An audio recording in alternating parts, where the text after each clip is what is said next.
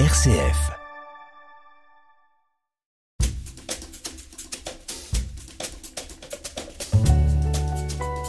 L'entretien de la semaine, Thierry Lyonnais. Depuis le confinement, la marche rencontre un véritable engouement, promenade à la journée, mais aussi randonnée de plusieurs jours ou plusieurs semaines sur les fameux chemins de randonnée, les GR, balisés rouge et blanc. Et l'un de ces GR les plus mythiques est le GR5, la grande traversée des Alpes, du lac Léman à la Méditerranée.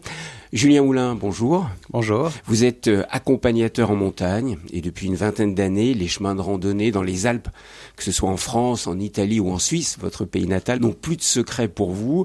Vous venez de publier aux éditions Favre un topo guide de cette grande traversée des Alpes. Alors, en démarrant de Saint-Jean-Golf au bord du lac Léman, on est parti pour combien de kilomètres et combien de semaines de marche? Alors, on, part de Saint-Gingolf en Suisse pour rejoindre Menton. C'est environ 37 étapes de 15 à 20 km. On parle moins en kilomètres en montagne. C'est surtout 60 cols qu'on va franchir pour rejoindre la mer euh, Méditerranée, le sud et la chaleur après un départ un peu plus frisquet dans les Alpes euh, savoyardes.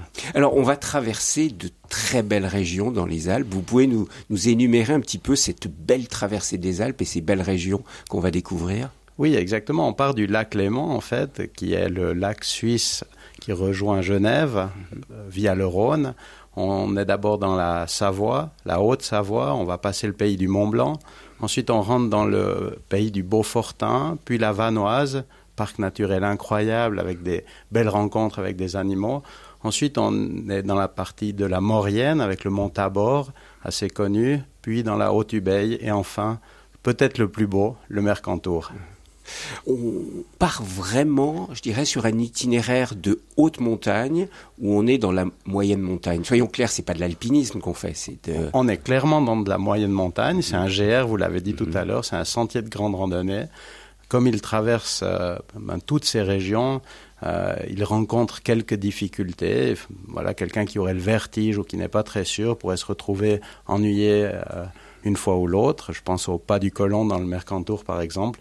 Mais globalement, c'est un sentier balisé, rouge et blanc, comme vous le disiez tout à l'heure. Donc ce n'est pas réservé à des alpinistes, quoi. C'est réservé à de bons marcheurs. Je dirais qu'un bon marcheur, avec le matériel de base de randonnée, va bien s'en sortir. En début de saison, on peut privilégier un petit crampon de marche ou une corde.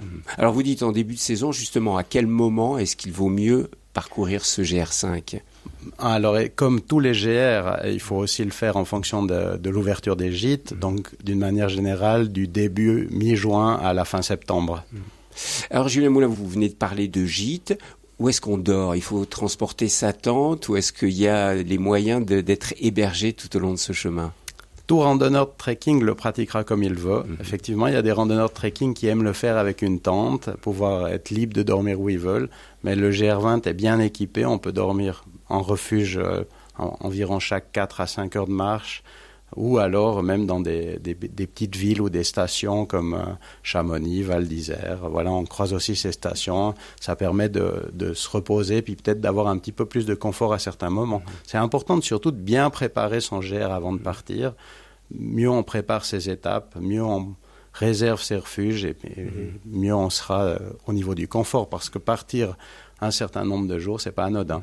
Alors, ce qui est intéressant avec le, guide que vous avez publié, La Grande Traversée des Alpes, c'est que vous donnez justement toutes les indications précises pour organiser cette marche, étape par étape.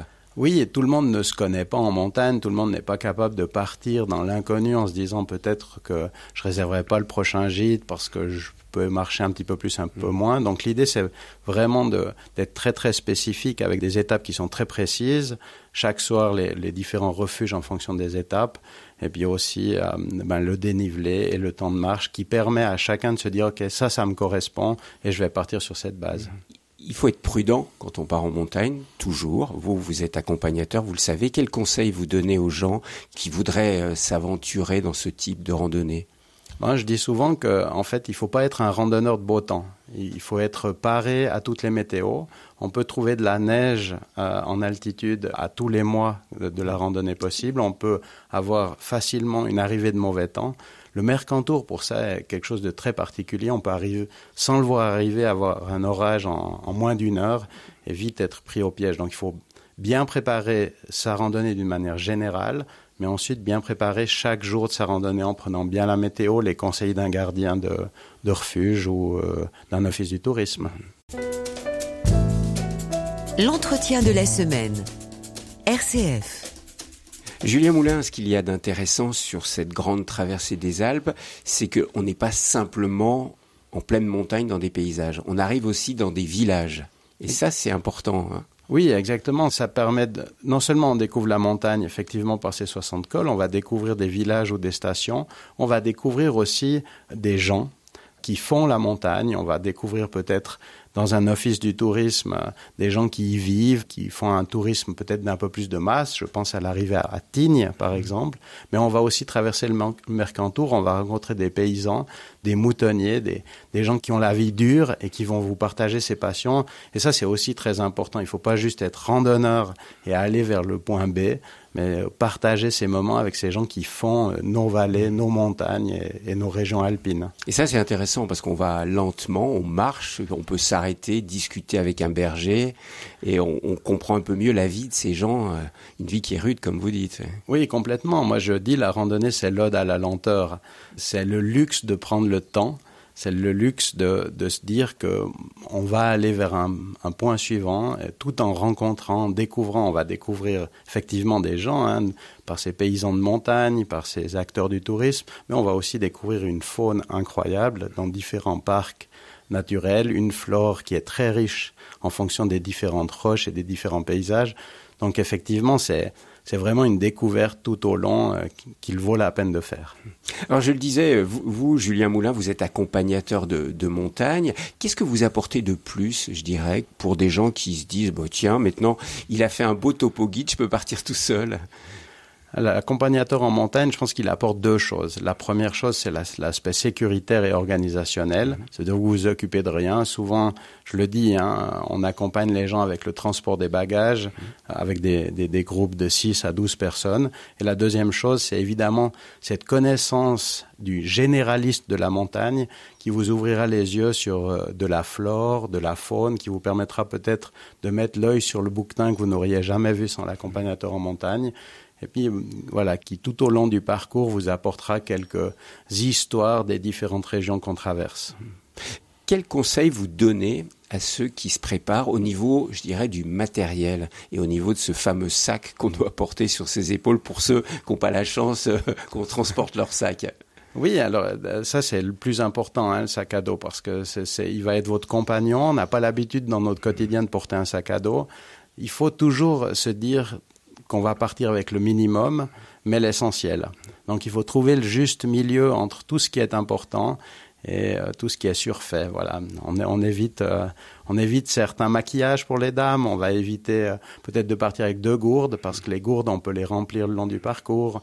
On va bien réfléchir, mais je crois que le plus important, c'est surtout de se préparer en s'entraînant avec le sac à dos avec lequel on va marcher. C'est bien de, se dire, OK, je vais aller faire euh, 3, 4, 5 randonnées déjà de 1000 ou 1200 mètres de dénivelé avec ce sac à dos comme si j'y étais. Et là, je me sens bien, il est confortable, il colle bien à mon dos et je peux partir avec ça. Julien Moulin, des, chemins de randonnée, vous en avez parcouru beaucoup parce que vous avez publié plusieurs topo guides. Celui-ci, cette grande traversée des Alpes, qu'est-ce qu'elle a de particulier? Bon, c'est peut-être celle qui me donne le plus d'émotions, peut-être même encore en, des frissons maintenant en, vous parlant. J'ai souvent comparé la, la, grande traversée des Alpes un peu au Saint-Jacques de Compostelle de la montagne. Je pense qu'on va chercher autre chose avec la grande traversée des Alpes. Un trekking comme le Tour du Mont Blanc qui est magnifique en soi. Hein. On traverse trois pays autour du plus haut sommet d'Europe. C'est une aventure qui se termine après sept jours. La grande traversée des Alpes, c'est 37 étapes. Alors peut-être que vous ne les ferez pas en une année, peut-être que vous diviserez en deux ou en quatre, mais elle a un aboutissement qui, quand vous redescendrez le col du Berceau pour arriver à Menton ou en arrivant à Nice par la variante, elle vous traversera euh, d'émotions, de frissons, et ça sera une expérience unique que vous n'aurez jamais vécu avec un autre tour. Je sais que vous aviez été très ému vous-même. Hein oui, moi j'ai pas peur de dire que je descendais sur ce col du berceau avec les larmes aux yeux en me disant waouh, wow, je l'ai terminé, je l'ai fait. Et, et, j'ai envie de le refaire en fait. Et apercevoir la mer, hein, c'est fou, avoir vécu aussi longtemps dans la montagne, dans les paysages de montagne, et tout en étant en montagne, voir la mer au loin. Oui, exactement. Moi, j'avoue, quand je suis rentré dans le Mercantour au lac du Lausannier, j'ai imaginé qu'après un ou deux cols, j'allais voir la mer. Et je la voyais jamais. Jamais. Je, suis arrivé euh, sur Turini, j'avais toujours pas cette mer. Et c'est en arrivant au col du Berceau, tout d'un coup, c'est waouh. Je descends 1500 mètres et je l'aurai. J'aurai les pieds dans la mer. Julien Moulin, pour terminer, qu'est-ce que vous voulez transmettre d'essentiel aux gens que vous accompagnez pour leur partager cet amour que vous avez de la marche? Moi, je crois que je suis animé par la passion, en fait. La montagne, c'est une passion, c'est quelque chose qui me ressource énormément. Euh, je transmets cette passion à mes trois enfants. Et si je peux la transmettre aux gens qui viendront accompagner avec moi, alors j'aurais fait un petit bout de mon chemin de vie. Euh. Mais en quoi elle vous émeut autant, cette montagne Cette montagne que vous parcourez à pied? Comme je vous le disais, j'ai parcouru la Via Francigena pour euh, écrire Stop au guide. J'ai traversé le Grand Est français, qui a énormément de, de, de plats, d'horizons lointains. Moi, ce que j'aime en montagne, c'est passer un col avec la surprise de ce qu'on va voir derrière. Et ça, je, dirais, c'est la plus belle émotion. C'est que vous grimpez, c'est difficile à monter. L'ascension, c'est quelque chose qui vous prend. Il faut prendre sur soi pour y arriver. Et tout d'un coup, quand vous y arrivez, ben, voilà, vous vous attendiez peut-être pas à ce paysage, et ça, c'est la plus belle émotion. Merci beaucoup, Julien Moulin. Je renvoie donc à votre topo guide La grande traversée des Alpes du Léman à la Méditerranée que vous venez de publier chez Fabre. Puis quand on vous écoute, on a bien envie de partir marcher avec vous. Merci beaucoup et puis bonne randonnée.